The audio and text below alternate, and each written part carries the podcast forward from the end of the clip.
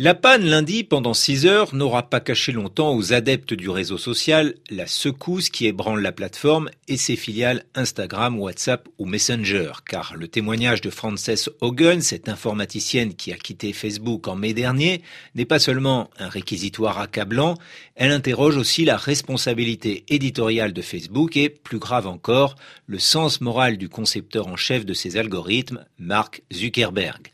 Les profits plutôt que le bien-être et la c'est ce qui revient dans l'édition de cette lanceuse d'alerte au Sénat, une audition qui tente à montrer que Facebook sait parfaitement qu'en ciblant les adolescentes sur Instagram, par exemple, il rend ces ados complètement addicts, au détriment parfois de leur santé mentale quand ils se sentent de plus en plus mal à l'aise dans leur corps.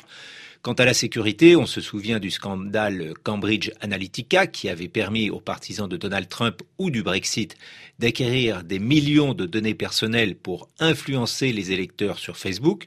Selon Frances Hogan, après l'élection américaine, le géant a supprimé des filtres contre la désinformation pour avoir une plus grande fréquentation de ces plateformes, ce qui a contribué à la mobilisation du Capitole le 6 janvier. Mais ce n'est pas tout, il faudrait parler aussi de la haine en ligne sur Facebook, où le taux de suppression des messages signalés a plutôt tendance à baisser, d'après la Commission européenne. Parler aussi des infox que l'on trouve sur le réchauffement climatique, car à la différence de Google, Facebook n'interdit pas d'adosser de la publicité à un contenu climato-sceptique. Pire, le réseau social favorise les théories complotistes que des influenceurs stars propagent sur Instagram. Frances Hogan appelle les gouvernements à intervenir et tout de suite, dit-elle, pas après des décennies comme on l'a vu avec l'industrie du tabac.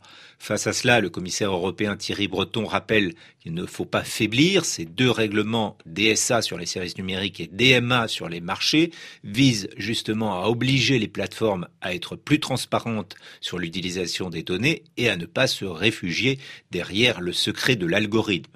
Le Congrès américain annonce aussi qu'il va réguler. La presse parle même de tournant pour Facebook. Mais la question reste de savoir si on va rendre les plateformes responsables de ce qu'elles publient, comme des éditeurs de médias, ou si la liberté d'expression va comme toujours l'emporter. Si c'est le cas, rien ne changera pour les GAFA.